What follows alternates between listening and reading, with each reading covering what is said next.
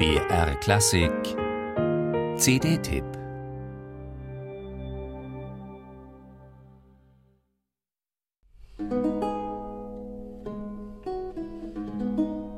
Only Lovers Left Alive. Das ist der letzte Film des Regisseurs Jim Jarmusch.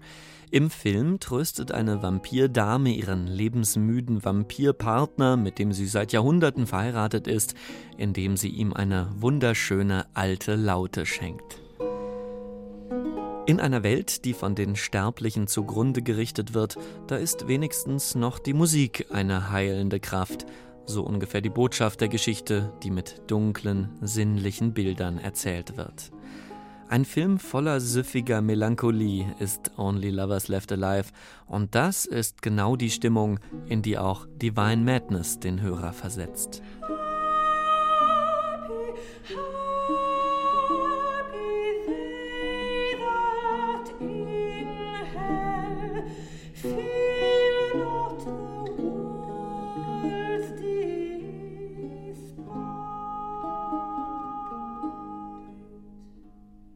Glücklich sind die, die in der Hölle der Bosheit der Welt entgehen. Diese Zeilen aus John Dowlands Klassiker Flow My Tears, die hätten auch zum lebensmüden, melancholischen Vampir aus Jarmuschs Film perfekt gepasst. Melancholie, das ist für Claire Wilkinson, Sophie van den Einde und Munim Adwan der Ausgangspunkt für das gemeinsame Projekt.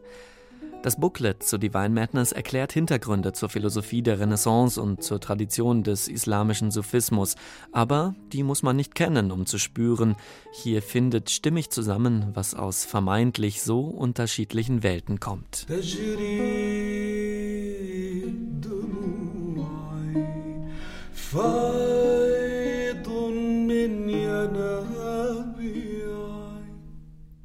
Dowland auf Englisch und Arabisch, lauten Lieder von Alfonso Ferrabosco, Robert Johnson und Nicholas Lanier, dann heutige Neuinterpretationen des lauten Lieds durch den jungen belgischen Komponisten Thomas Mertens und die Vertonungen arabischer Poesie durch Munim Adwan, der sich auf der Ud begleitet. Dass sich diese musikalische Reise nicht anfühlt wie eine Achterbahnfahrt, das ist eine große Leistung der Musiker.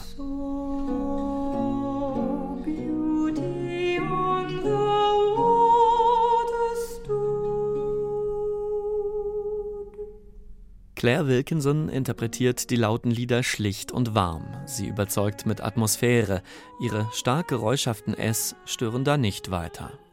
Munim Advans Vortrag der arabischen Texte ist fordernd und emotional. Mit Renaissance-Laute und Ud verschmilzt alles zu einem sinnlichen Kosmos, von dem man das Gefühl hat, man nimmt ihn nicht nur mit den Ohren wahr, sondern auch mit dem Geruchs- und dem Geschmackssinn als würde man durch eine Tür treten und dahinter sitzen Dichter, Denker und Barden der unterschiedlichsten Jahrhunderte und Kulturen bei einem exotischen Festmahl beisammen.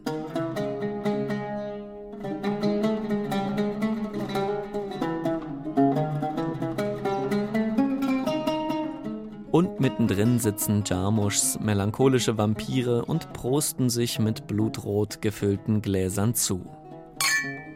Auf die Musik! thank you